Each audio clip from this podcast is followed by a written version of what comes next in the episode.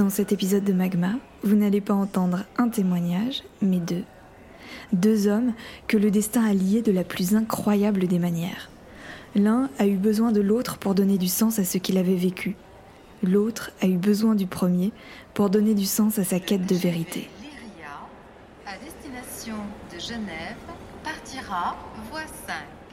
Je suis allée jusqu'à Genève pour les rencontrer, sans être très sûre de ce que j'allais trouver au bout de ce voyage, et finalement j'ai découvert une histoire extraordinaire. L'histoire d'une blague qui a mal tourné, d'un manuscrit qui s'est volatilisé, l'histoire d'un secret caché dans les montagnes, d'un dossier embarrassant pour l'État français, mais surtout une histoire de rencontre et de providence.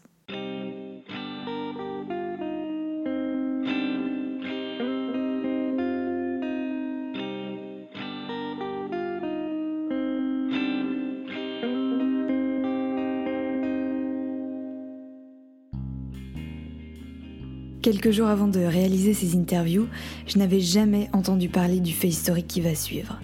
J'ai reçu un mail, un peu énigmatique, qui faisait allusion au bagne d'Éton. Éton, c'est une petite commune en Savoie. Bon, alors euh, la Savoie, je croyais bien la connaître puisque j'y suis née et que j'y ai grandi, mais jamais dans mes cours d'histoire, au sein de ma famille ou ailleurs, on m'avait appris l'existence d'un bagne à cet endroit-là. En fait, très peu de personnes le savent. Pendant la guerre d'Algérie, l'armée française a utilisé un fort pour enfermer des prisonniers. Il s'agissait pour la majorité d'entre eux de militaires rebelles. Ce fort, appelé Tinfouchi, était situé à l'ouest du Sahara algérien.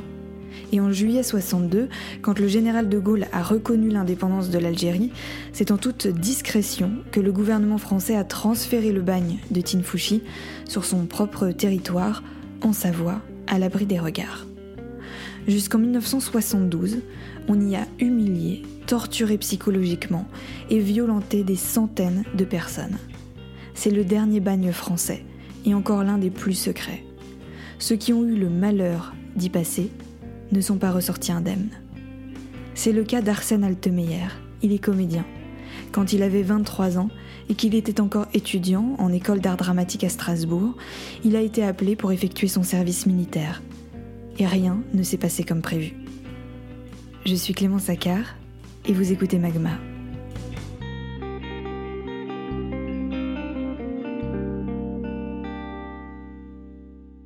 J'ai été incorporé à Sarrebourg au 23e RI. J'ai fait mes classes pendant deux mois au 23e RI. Euh, j'étais plutôt quelqu'un d'enjoué, euh, j'aimais faire des blagues, j'aimais rire beaucoup et faire rire. Euh, on avait une vie euh, insouciante, superbe, parce que on n'avait pas de problème ni politique ni d'autre ordre. On avait, on était libre, on était, c'est tout était cool pour nous. Hein. Et puis on rigolait tellement, c'était il m'avait choisi comme chef de chambre parce que j'étais le plus âgé. Alors une fois un soir, euh, on chauffait au charbon, naturellement, il y avait des poêles à charbon. Il y a l'adjudant-chef qui vient et qui dit rendez l'appel. Et moi j'ai saisi l'appel dans le bac à charbon et je lui ai donné l'appel. Alors tout le monde naturellement s'est marré, tout le monde a rigolé. Voilà. C'est un petit exemple. Et donc euh, après, euh, j'ai fait mes classes pendant deux mois et j'ai été muté à Vesoul, à la délégation militaire de Vesoul, et j'ai été euh, secrétaire chauffeur du colonel.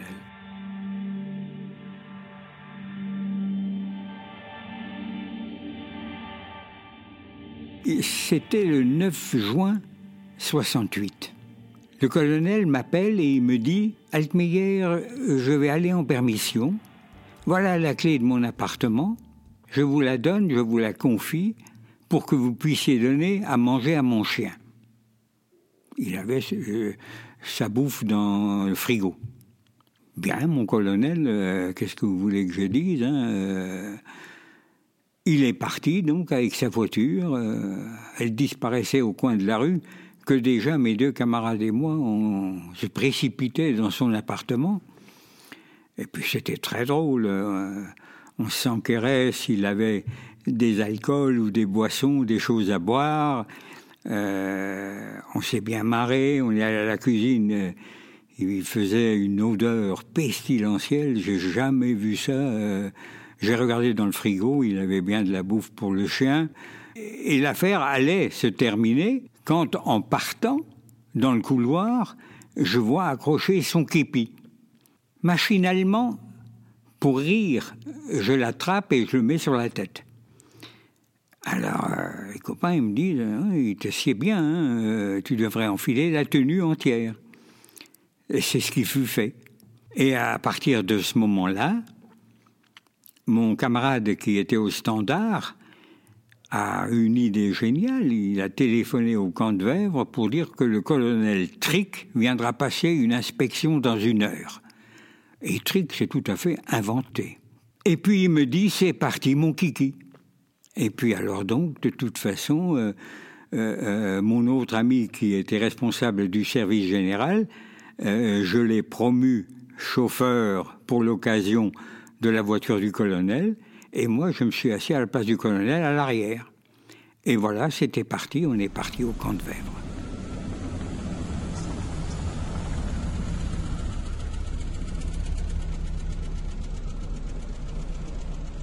nous remarquons tous les deux qu'ils sont en tenue d'apparat, avec les manchettes blanches et tout. Alors, euh, on arrive, euh, la, barrière du poste de police se lève et euh, on, passe avec la voiture. Et mon ami qui connaissait rien du tout, il ne s'arrête pas. Je lui dis arrête-toi, malheureux. Il s'est arrêté et puis je suis sorti de la voiture. Et là, le sergent a donné l'ordre présenter armes. Alors ils ont présenté les armes. Moi j'ai salué réglementairement et je leur ai dit faites reposer les armes. Et il a dit reposez armes. Et alors euh, je leur ai serré la main à tous en disant repos et je lui ai dit euh, section bien tenue. Et je suis remonté dans la voiture. On descend donc l'allée du camp et j'aperçois déjà le lieutenant qui commandait le camp qui descendait l'escalier et à ce moment-là, mon ami me dit euh, On vient de croiser un, adjudant-chef, il t'a pas salué. Ah, je dis Quoi? Je lui repose chemin. Il a repoussé chemin, et puis euh, j'ai ouvert la vitre et je lui ai dit euh, Ça vous ferait mal au bras de me saluer? Alors il a dit Mes respects, mon colonel. Et puis je lui ai dit Allez-y, Yves. Et il est parti, et il me dit, je regarde dans le rétro, et il me dit, il est toujours au garde à vous. Alors on est arrivé euh, en bas, euh, on s'est arrêté. Euh, le commandant du camp, qui était un lieutenant, est descendu. Il a récité son, son laïus litanique de matricule et compagnie, et il a dit Mes respects, mon colonel, est-ce que vous avez fait bon voyage? Alors je lui ai répondu Oui, mais j'ai remarqué qu'il y avait beaucoup de mauvaises herbes dans les allées. Ah, il a dit, vous comprenez, euh, mon colonel, avec les désherbants qui n'arrivent pas, les grèves, tout ça. Je dis, non, non, il n'y a pas d'excuse. Je vous interromps. Avant mon départ, je veux voir toute cette société oisive qu'il y a dans le camp au boulot. Bien, mon colonel. Puis on a passé une inspection. On est allé aux cuisines, ensuite à l'armurerie. Et puis à un certain moment, il me dit, il y a un renfort à cause des événements de Paris, un peloton de gendarmerie de 30 bonhommes. Vous voulez les voir Pour ma crédibilité, il faut bien que je dise oui. Je rentre dans le hangar. Ils étaient tous attablés en train de jouer à la belote ou au tarot. Leurs fusils et leurs flingues étaient accrochés au mur. Alors je leur dis, messieurs, dans la situation grave dans laquelle nous nous trouvons, vous trouvez moyen de jouer aux cartes, de vous amuser, vous ne seriez pas prêt pour une intervention rapide. Ah, il y a l'adjudant, les gendarme qui vient. Il me dit, mes respects, mon colonel. Je dis, oui. Puis il me dit, écoutez, euh, vous allez faire un rapport. Euh. J'ai écouté. Pour une fois, je passe l'éponge.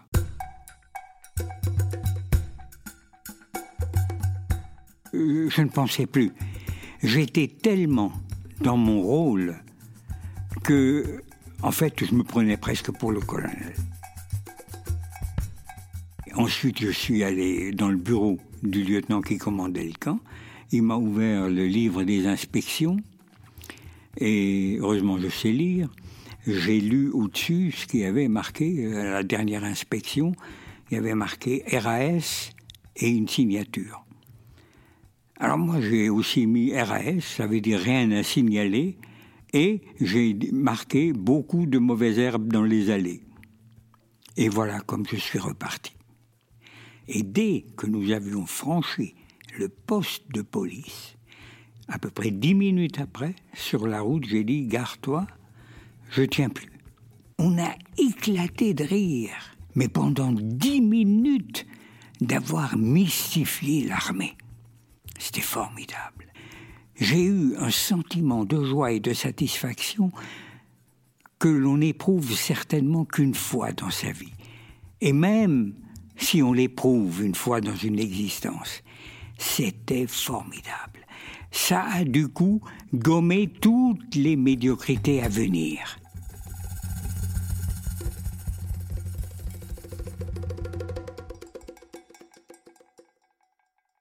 Le soir même, euh, je rentre à la délégation militaire, je monte dans le bureau du colonel et je me signe une permission de détente de dix jours et le lendemain matin, je rentre chez moi. Puis, euh, quatre jours euh, de congé, les gendarmes viennent chez moi avec un message rejoindre immédiatement la délégation militaire de Vesoul. Bon, moi, dans un premier temps, je me dis, c'est parce que ça doit bouger, Sochaux, Montbéliard, tout ça, les grèves. Et pour en avoir le cœur net, je téléphone. Et j'ai au bout du fil le commandant Mercury. Et j'ai dit, euh, ici c'est Altmeyer, euh, qu'est-ce qui se passe, mon commandant? Alors il dit, comment, espèce d'ordure, qu'est-ce qui se passe? Et là, bon, euh, je savais hein, qu'ils avaient découvert le poteau rose, et c'est là que je suis retourné là-bas. C'était la chape de plomb qui leur tombait dessus, hein, parce que c'était le crime de lèse-majesté atteinte à la dignité militaire. C'était le, plus au délit qu'on pouvait faire. Et tout de suite, ils m'ont collé 45 jours d'arrêt de rigueur et ils m'ont transporté à la prison au quartier Ruti à Besançon. Les 45 jours d'emprisonnement sont relativement faciles.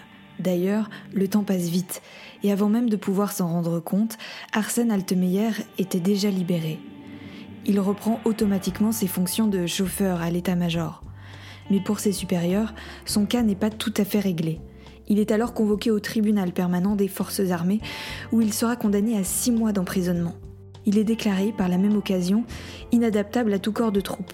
Une précision qui marque l'interruption de son service militaire et qui l'empêche d'intégrer une prison classique. Arsène Altemeyer se retrouve alors en chemin pour le fort d'Eton, sans savoir ce que cela signifiait vraiment.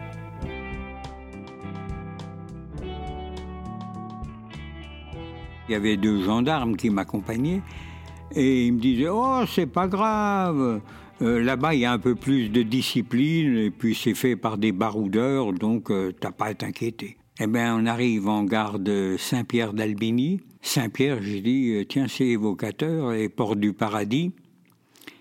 Et quand je sors devant la gare, il y avait deux militaires qui m'attendaient avec un Simca toilé.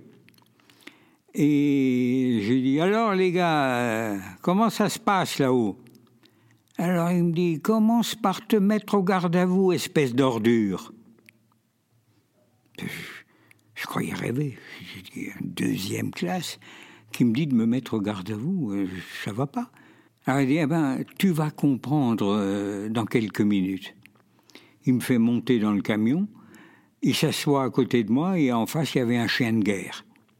Et comme ça, on est arrivé au fort d'Éton. Il y avait un écriteau au-dessus de la porte qui disait Ici s'arrête la vie.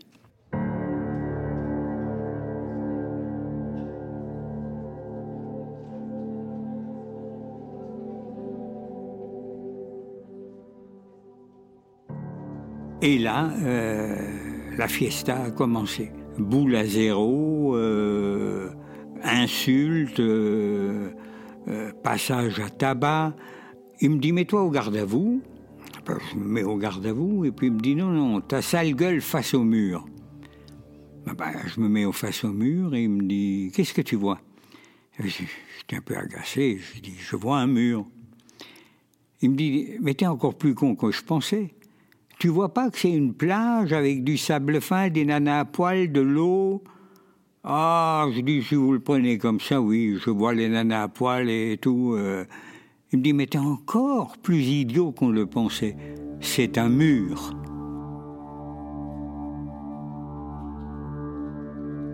J'étais tellement euh, interloqué, j'étais tellement surpris que j'avais pas le temps d'avoir peur.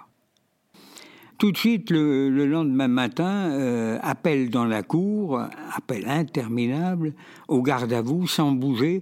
Des fois, on pouvait rester deux heures, trois heures au garde à vous, euh, avec naturellement des sanctions si on bougeait, euh, sac à dos avec des cailloux dedans, et tourner au pas de gymnastique autour de la cour.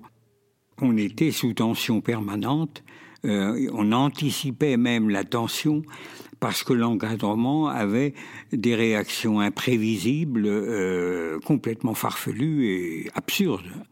D'abord, ils étaient tous en état éthylique toute la journée. Toute la journée et la nuit. C'était un état permanent.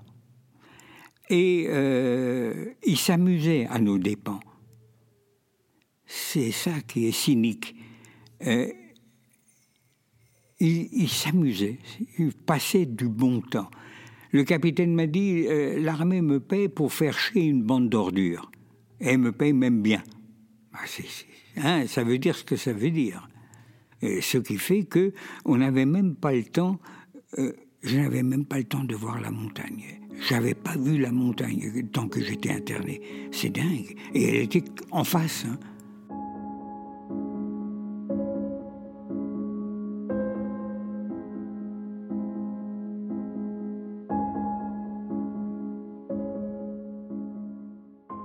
Sur les chantiers le matin, on prenait des, brouettes, on les chargeait de cailloux et on les transportait d'un plan A, plan A à un plan B. Et puis euh, le soir, on les reprenait et puis on les ramenait euh, au plan A. C'était gratuit, complètement gratuit. Euh, euh, par exemple, ils ont emmené à Chambaran, il y avait une grande butte de terre, il y avait un orage terrible. Ils ont amené un grand bulle euh, devant la butte de terre. Ils ont coupé les moteurs du bulle et nous ont allez mes canards, pelle pioche, enlevez-moi la butte. Un exemple. Un autre exemple, on a transporté des sacs de ciment pour construire la maison d'un officier du fort qui a construit sa maison à Éton. Euh, le camion a apporté des sacs de ciment. À l'époque, ils avaient 50 kilos pièces. On les chargeait sur le dos. On marchait en file indienne le long de la route de chaque côté et au milieu roulait euh, le camion vide.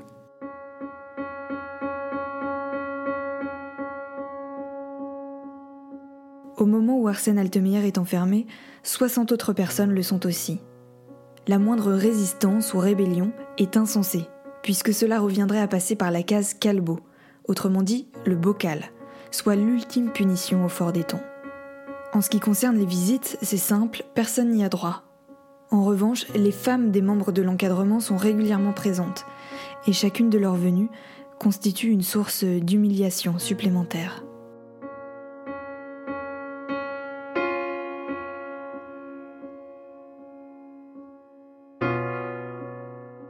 Elles jouaient au tiercé et euh, elles étaient habillées euh, très légèrement. Et alors, euh, elles choisissaient des disciplinaires, elles, elles, pariaient sur eux, et ils couraient avec les cailloux sur le dos, et les trois premiers qui résistaient, ils avaient le droit de regagner la piole, et les autres, il fallait qu'ils continuent de tourner jusqu'à épuisement dans la cour. Et puis elle les invectivait, elle, les interpellait en leur disant des, choses cochonnes. Hein. Euh, ah oui, oh c'était très trivial. Hein. Et quelqu'un qui faisait une connerie, euh, calbo. C'est un trou où on, soulève une trappe et on tombe dedans. En été, il y a 10 cm d'eau au fond et en hiver, il y a de la glace. Alors, c'était toujours dit euh, à travers les fleurs. Alors, les haut-parleurs disaient euh, disciplinaire tel et tel, tenue de balle, calbo. Euh, pour un séjour bucolique au calbo. Tenue de balle, ça veut dire à poil.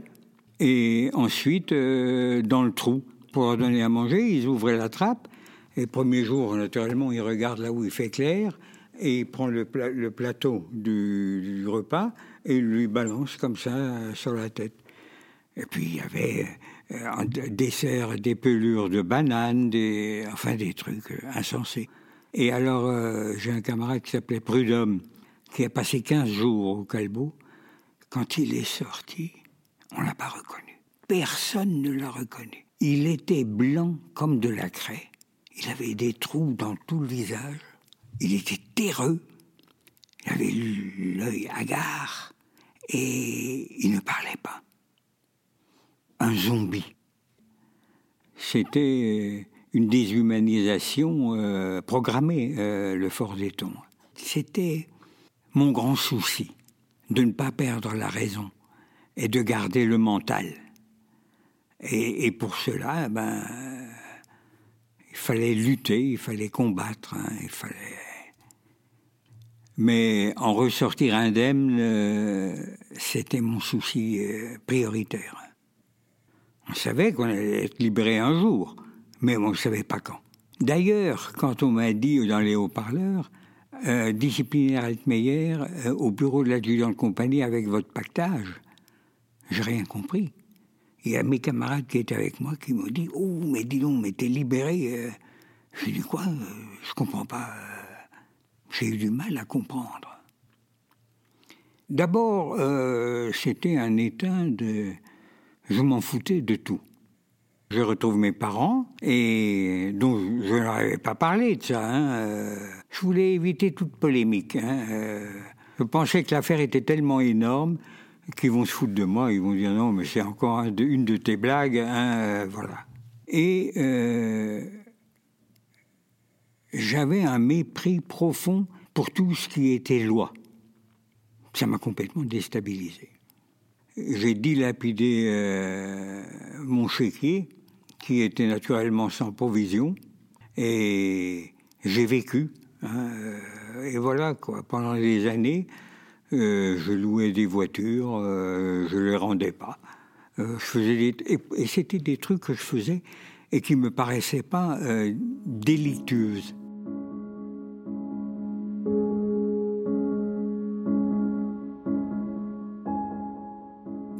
Lorsque personne ne croit à ce qui vous est arrivé, pouvez-vous passer à autre chose?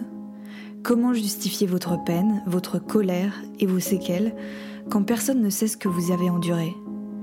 Comment dans ces conditions peut-on parvenir à entamer un processus de reconstruction? Alors tant bien que mal, vous pouvez essayer de vivre votre vie et de laisser derrière vous votre passé. Et puis un jour, si vous avez de la chance, l'histoire avec un grand H vous rattrape. Quelqu'un quelque part s'intéresse à ce que vous avez traversé. Quelqu'un quelque part veut donner du sens à vos blessures. Jean-Marc Villarmet est historien en 2015, il est sur le point de terminer une thèse consacrée aux aménagements territoriaux de la vallée de la Maurienne en Savoie au cours du 19e et du 20e siècle. Il est alors très loin d'imaginer ce qu'il va découvrir et ce qu'il va vivre.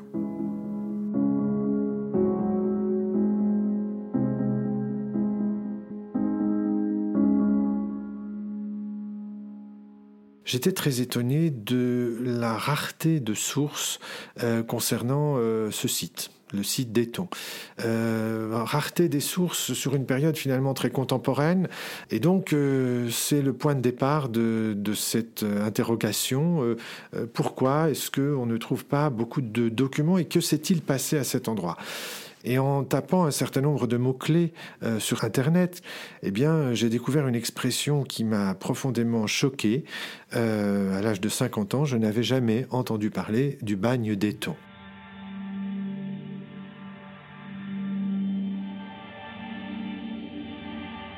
j'ai été traversé par, par un doute énorme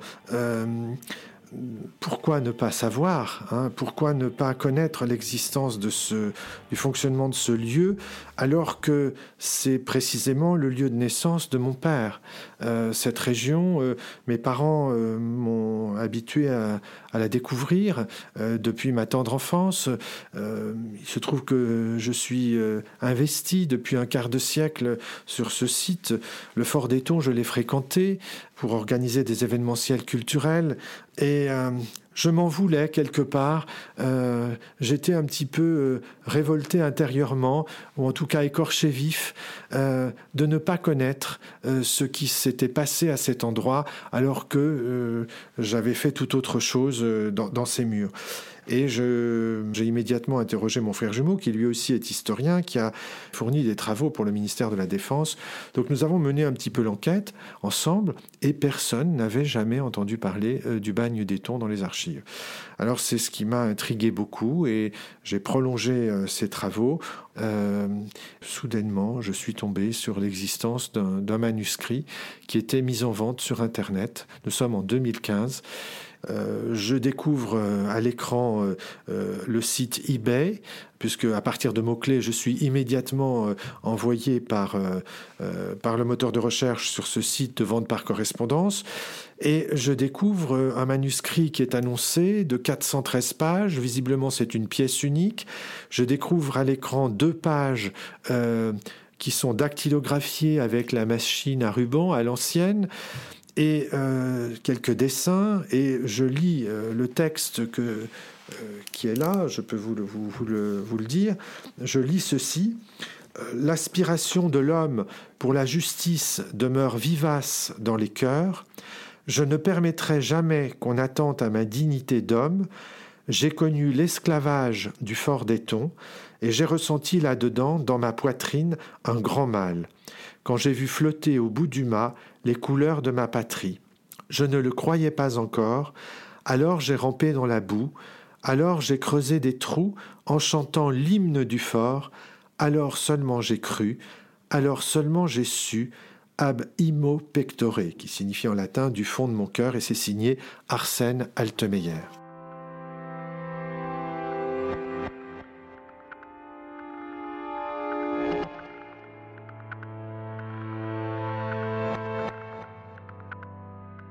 Ça a été un choc immense.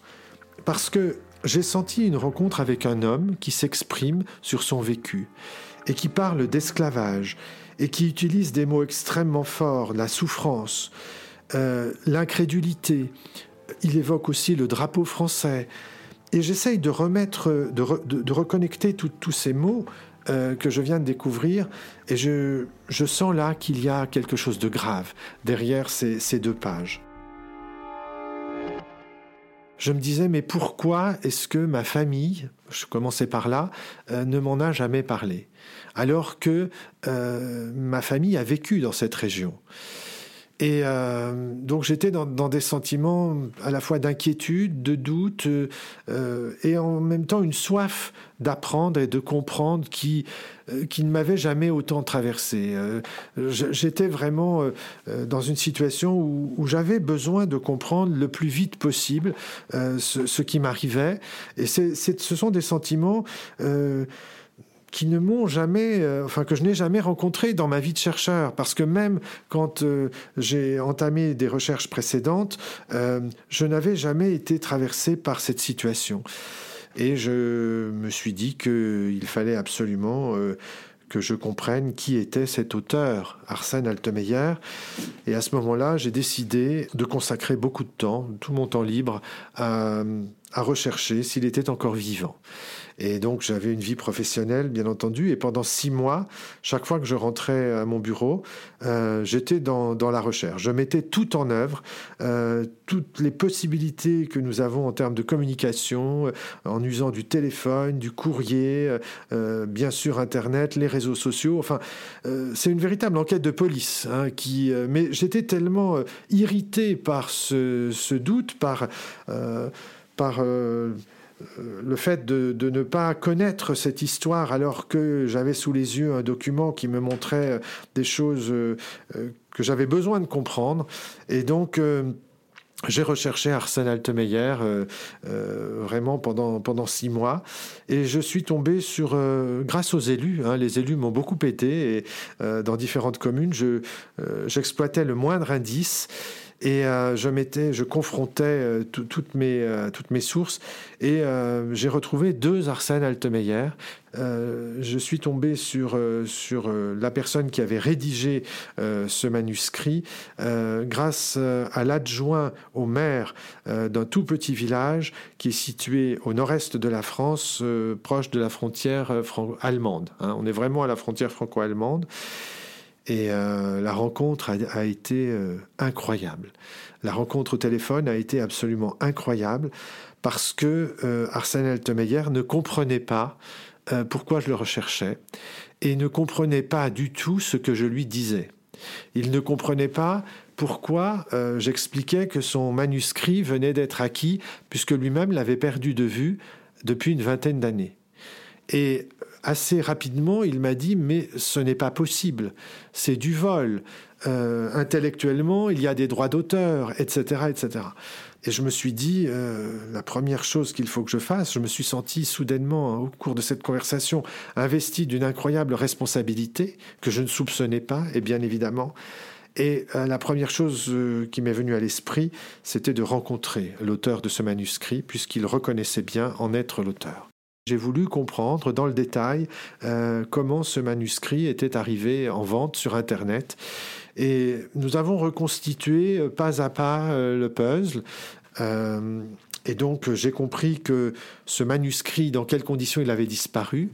Arsène Altemeyer avait rencontré sur un plateau de tournage les frères Waldener, qui sont des cinéastes connus, et il leur avait confié en toute confiance le manuscrit pour que, donc un manuscrit qui a été rédigé entre 1970 et 1972, pour que ce texte soit porté à l'écran, puisque Arsène Altemeyer a été très tourmenté par, euh, par ce bagne, par sa vie dans ce camp de travaux forcés, et il a souhaité euh, toujours, depuis sa sortie, il a souhaité témoigner sous une forme. Et il s'était dit, les frères Waldener vont le faire. Et puis en fait, ils l'ont baladé. Euh, Christophe Waldener euh, a toujours dit, oui, oui, oui, on va faire un projet. Et puis en réalité, euh, eh bien, leurs biens, ils se sont débarrassés de leurs biens en les confiant à un garde-meuble. Le garde-meuble n'était pas payé au bout de quelques mois et il avait lancé plusieurs sommations. Je l'ai eu au téléphone.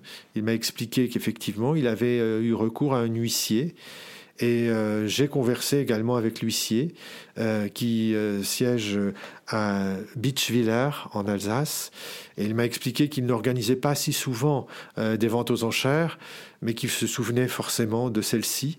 Donc en janvier 2015, il a vendu les biens qui lui ont été confiés par le garde-meuble.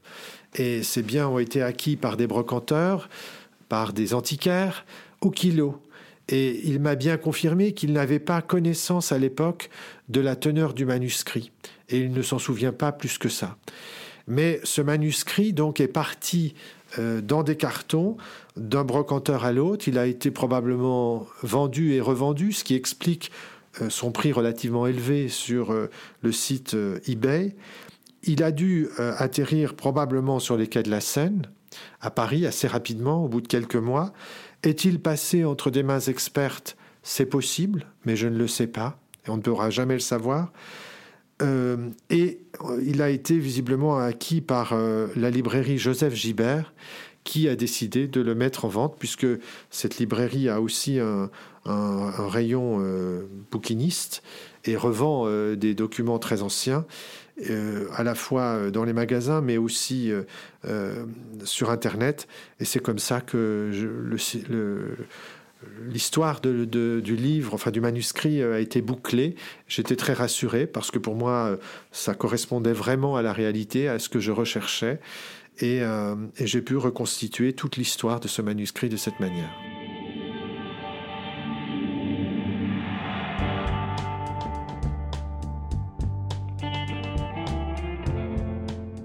L'histoire du manuscrit est en elle-même aussi romanesque que ce qu'a raconté Arsenal Temeyer en témoignant de son parcours, parce qu'il il écrit très bien et son texte lui-même euh, pourrait se lire comme un roman, hein, quelque part, alors que malheureusement on n'est pas sur de la fiction, on est bien sur, euh, sur un témoignage vécu. Et je me dis, voilà, je me dis, il y a des événements dans l'existence qui qui témoigne de la chance, puisque c'est une incroyable chance que j'ai eue euh, en retrouvant euh, d'abord le manuscrit et en retrouvant tous les acteurs euh, de leur vivant. Hein. J'ai pu converser, témoigner, et ça donne du sens au travail de la recherche et au travail de l'historien. Très probablement, indirectement, nous avions participé à un sauvetage. Le fait que ce manuscrit soit désormais protégé dans une collection publique avait toute son importance.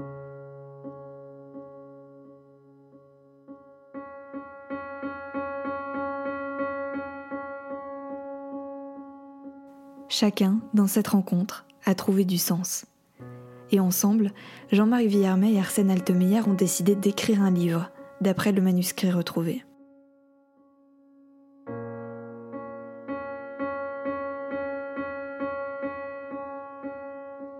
Euh, cet épisode a tout de même euh, servi à quelque chose.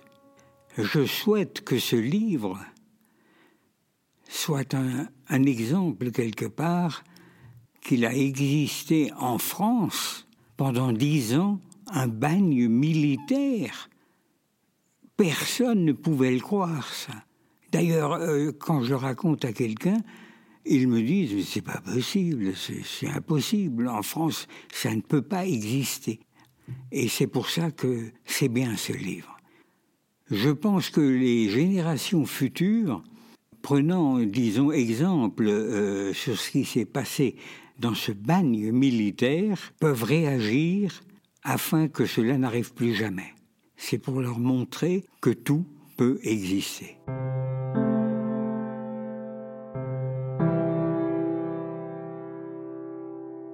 À cause de cette euh, histoire de satisfaction et de joie que j'avais éprouvée à mystifier l'armée, ça a gommé toutes mes rancœurs et toute ma haine. Et qui n'a duré que quelques secondes, hein mais quelles secondes Parce qu'il y a beaucoup de gens qui, dans leur vie, dans leur existence, ne parviennent jamais à atteindre ce moment intense de joie. Les rancœurs, la haine, rien de tout cela. Ça, ça m'a changé, ça a changé le personnage.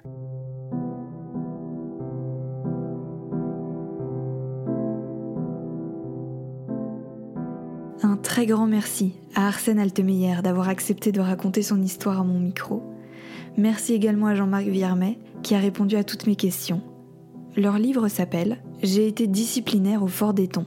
Il est disponible en librairie et sur Internet.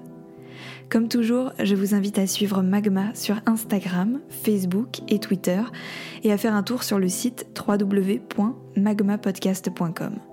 Et je le dirai jamais assez, mais merci beaucoup pour euh, toutes euh, vos écoutes, euh, vos retours et votre précieuse fidélité. C'est vraiment génial. À bientôt. Salut.